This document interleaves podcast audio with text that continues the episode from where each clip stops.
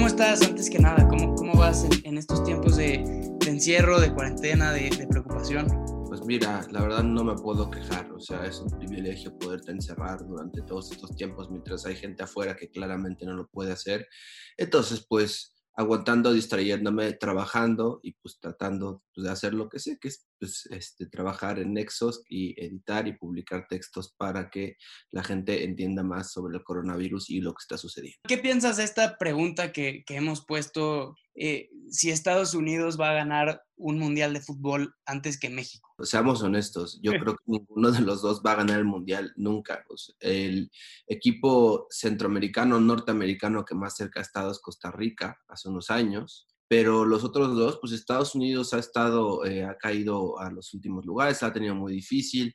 Y pues México, ¿qué decir, no? México es el desastre de siempre, que se ilusiona cuando llega un cuarto partido y piensa que el quinto ahora sí está al alcance de la mano cosa que sí es posible en general. Costa Rica lo mostró, Costa Rica sin tener ningún problema llegó a un quinto partido, casi da la sorpresa, pero no, México siempre se trabará en el famoso cuarto partido. Entonces, no es que Estados Unidos vaya a ganar un mundial antes que México, ni que México vaya a ganar un mundial antes que Estados Unidos, sino que los norteamericanos nos quedaremos siempre envidiando a, los sudamericanos y a los europeos. Pues mira, yo creo que sí, o sea, me parece que son dos, dos, cuestiones distintas, o sea, la cuestión estadounidense es, a pesar de que en Estados Unidos el fútbol durante las últimas dos décadas ha tenido un gran auge, eh, la realidad es que a nivel profesional no tienen mayor interés porque los contratos en la Liga de Estados Unidos no se parecen absolutamente nada a los contratos que hay en la NFL, en el béisbol o en el básquetbol. Entonces, en ese sentido, sin sueldos competitivos tampoco hay mucho interés de los estadounidenses en, jugar en una liga competitiva, ¿no? Por otra parte, también migrar a Europa, pues para ellos es difícil, aunque son más, se adaptan más que los mexicanos en cierto sentido, pues tampoco ven eh, mayor incentivo en, jugar allá, ¿no? En cambio, pues los mexicanos tenemos una liga que es que paga mucho mejor que la estadounidense, que decirlo es de las mejores pagadas del mundo, y eso, pues por un lado da un sentido de comodidad, no te dan ganas de salir del país si sabes que aquí te pueden pagar, pues alrededor de un millón de pesos al mes si eres un buen jugador. Y por otra, pues el viaje al extranjero ya sabemos que a los mexicanos, a los futbolistas les cuesta muchísimo. Y no es una cuestión, digamos, de los genes mexicanos, por si alguien lo quiere decir así, ¿no? Pues es una, es una cuestión de, de preparamiento. Yo hace ya varios años, para el Mundial de 2014, escribí un texto sobre por qué no debutó un futbolista que le apodaban la pulga a, lo que llegué fue que realmente en México no hay trabajo psicológico con los jóvenes. Los jóvenes mexicanos que juegan fútbol en general son de orígenes muy humildes y lo que buscan obviamente pues es tener dinero y una mejor vida. Pero en ese camino nadie les enseña realmente todas las cosas que tienen que ir asociadas al éxito profesional son jugadores que acceden a mucho dinero muy rápido, que acceden a un estilo de vida muy distinto muy rápido y no tienen ningún apoyo mental, psicológico para sobrellevarlo. Tú imagínate irte a vivir al extranjero, a una liga difícil para tener éxito. Pues por eso casi nadie lo hace. Me acuerdo que a Carlos Salcido, ahora exfutbolista, lo entrevistaban y Salcido decía que durante su primer año en Holanda, cuando estuvo jugando en el PSV, solo comía en el McDonald's porque era lo más cercano que tenía de comida a su casa. Entonces no se aventuraba a ninguna otra cosa porque el lenguaje era muy distinto, porque la cultura era muy distinta y porque no tenía nadie apoyándolo para incorporarse a una sociedad muy distinta a la nuestra. ¿Por qué eh, hay campeones del mundo? Pienso no en Brasil y Alemania y que ganan más seguido que todos los demás, sino... Em, Argentina, Francia, que han ganado una o dos veces, parece que es más difícil ganar la primera que la segunda, ¿no? Es un club muy pequeño el de, el de las naciones que han ganado la Copa del Mundo. Pues mira, Argentina tiene la cuestión de los argentinos eh, tradicionalmente han migrado a distintas partes del mundo. Tú puedes encontrar argentinos viviendo en lugares inhóspitos, a diferencia de los mexicanos. No sé por qué se dé eso, pero por otra parte también tienes el hecho de que la Liga Argentina paga muy mal. Entonces, la mayoría de los futbolistas argentinos que buscan, sobre todo en una economía como la suya, que está dilapidada, buscan salir a como del lugar. Entonces, ¿qué sucede?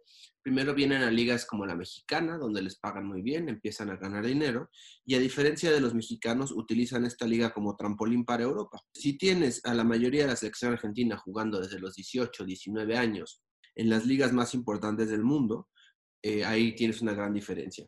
Países como España y como Francia, bueno, pues también son parte de la Unión Europea, ¿no? Digo, España tiene eh, discutiblemente la mejor liga del mundo, entonces tú tienes a la generación española, la de 2010, que se estuvo fogueando pues realmente con las grandes estrellas, ¿no? Tú tienes estos jóvenes que desde que jugaban en el Real Madrid C o en el Real Madrid B o en las juventudes de Barcelona, pues que están jugando ya con la crema innata. En Barcelona, por ejemplo, ya atrae jugadores de 15, 16 años. Pienso en Lionel Messi hace mucho tiempo y los está entrenando también psicológicamente para eh, lidiar con todo esto. Entonces, claro que esos países se benefician de estar jugando en un sistema en el cual pues realmente tienen a los mejores jugadores del mundo. ¿Qué hay que hacer si, si uno es mexicano o uno es estadounidense y es aficionado al fútbol?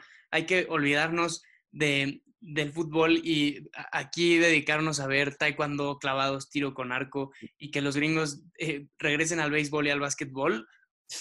El, fútbol mexicano es divertido, tiene su sistema de liquilla donde hay duelos a muerte, o sea, clasifica, por Dios, eh, clasifica la mitad, ocho de los, ahora son 18, casi 19 equipos, clasifican la segunda fase, ¿no? Entonces, esa fase realmente es muy divertida porque pasa de todo no hay que dejar de ver el fútbol, lo que sí hay que entender es que realmente por cómo está estructurado, digo, nada más basta ver todo esta, eh, esto que sucedió ahora durante la pandemia, que es básicamente desaparecieron la liga de ascenso, entonces, pues mientras eso siga siendo el desastre que es, mientras no haya una formación de fuerzas básicas, mientras no haya eh, ayuda psicológica a los jugadores, mientras no haya acompañamiento, mientras no haya incentivos para irse a jugar a Europa, pues realmente no parece que tengamos un futuro en el Mundial. ¿Será divertido? Sí, estaremos en octavos de final cada cuatro años mordiéndonos las uñas a ver si ahora sí. E invariablemente cada cuatro años estaremos viendo como un equipo con un fútbol mucho más formado, sea Brasil, sea Alemania, sea Argentina, nos despacha de una manera muy fácil en octavos y sigue su camino sin mayor problema hasta semifinales o incluso la final. ¿Por qué los estadounidenses no van a ganar un mundial, piensas, Esteban? Si los estadounidenses son una economía gigantesca, eh, con recursos, con infraestructura, con eh, recursos psicológicos, ¿por qué ellos no van a... Entiendo el argumento que hace sobre México, pero no estoy seguro si si alcanzo a comprender por qué aplica también para Estados Unidos. Bueno, pues mi argumento sobre Estados Unidos es la economía del mercado. Estados Unidos es sin duda, y perdón por entrar a estos temas, pero pues es el país capitalista por excelencia, ¿no? Entonces realmente los grandes deportes son los que tienen el apoyo de los patrocinadores y el gran dinero. Entonces, tú puedes jugar fútbol de niño, fútbol soccer, como le llaman ellos, pero realmente a la hora de la hora, tú sabes que si entras a la liga, a la MLS, a la liga profesional de Estados Unidos, pues vas a recibir el contrato básico, que el contrato básico pues es un sueldo decente, pero pues no es un sueldo estratosférico como de otros deportes, ¿no? En cambio, si tú juegas fútbol americano o béisbol, pues puedes tener estos megacontratos que ahora son de 10 años por 300 millones de dólares más bonos. Pues realmente no hay algún incentivo para desarrollarte como futbolista. Entonces, quien juega fútbol en Estados Unidos, pues tampoco tiene como el mayor interés en ser alguien que gane tanto dinero, ¿no? Entonces, realmente puede ser alguien que lo vea más bien como un trabajo y alguien que no quiera también migrar a otros lados. A eso también me gustaría añadir esto de la migración, ¿no? Las grandes ligas deportivas de Estados Unidos atraen a los jugadores del extranjero hacia Estados Unidos. No es al revés. Los estadounidenses no migran realmente a jugar un deporte a otros lugares. Lo mismo sucede con los jugadores. Por eso, de hecho, y eso es muy interesante, si tú ves como a las grandes estrellas de, este, de Estados Unidos, a las generaciones futuras, son eh, o hijos de migrantes o esta cuestión muy curiosa que es, hay muchos que son mitad alemanes, mitad estadounidenses, porque son hijos de militares estadounidenses que aprendieron a jugar fútbol en Alemania, que crecieron en la cultura alemana y por lo tanto no tienen mayor problema en quedarse a jugar allá, en ser de las, eh, divisiones inferiores de los equipos alemanes y después saltar al estrellato en Europa, ¿no? El peor momento de la historia del fútbol mexicano es la eliminación en el Mundial Corea-Japón eh, contra Estados Unidos con un horrible segundo gol de Landon Donovan y luego una tontísima expulsión de Rafa Márquez o hay un momento más bajo para los aficionados mexicanos? Pues que depende de qué generación seas, o sea, 2018 eh, fue un momento muy bajo porque todos los, los, futbolistas traían esta idea de hagamos cosas chingonas que ahora sí y otra vez se desmoronaron, ¿no? 2006, eh, por ejemplo, 2006 parecía que sí íbamos a lograr algo, estábamos en tiempos extras con Argentina, salvo ese golazo de Maxi Rodríguez que pues nada había que hacer.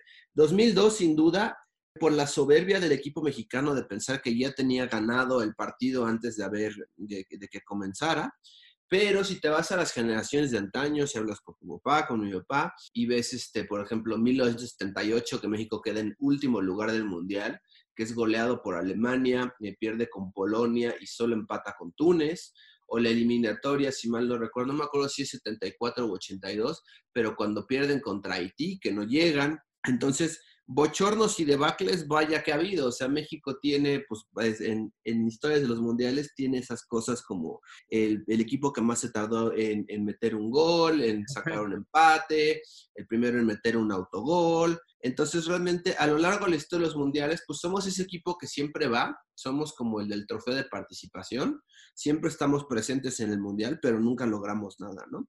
Entonces, realmente creo que nuestra, nuestra historia en los mundiales, salvo ciertos eventos, ha sido realmente como una colección de tristezas que se repiten cada cuatro años. Esteban, gracias por, gracias por el, por, no, iba a decir el, pesimismo, pero no, no, es, no es correcto. Gracias por el realismo en tu análisis de el fútbol mexicano. Te mando un abrazo y ojalá que sigas bien y escribiendo eh, en, este, en estos tiempos raros. Igualmente, Ricardo, un abrazo de vuelta.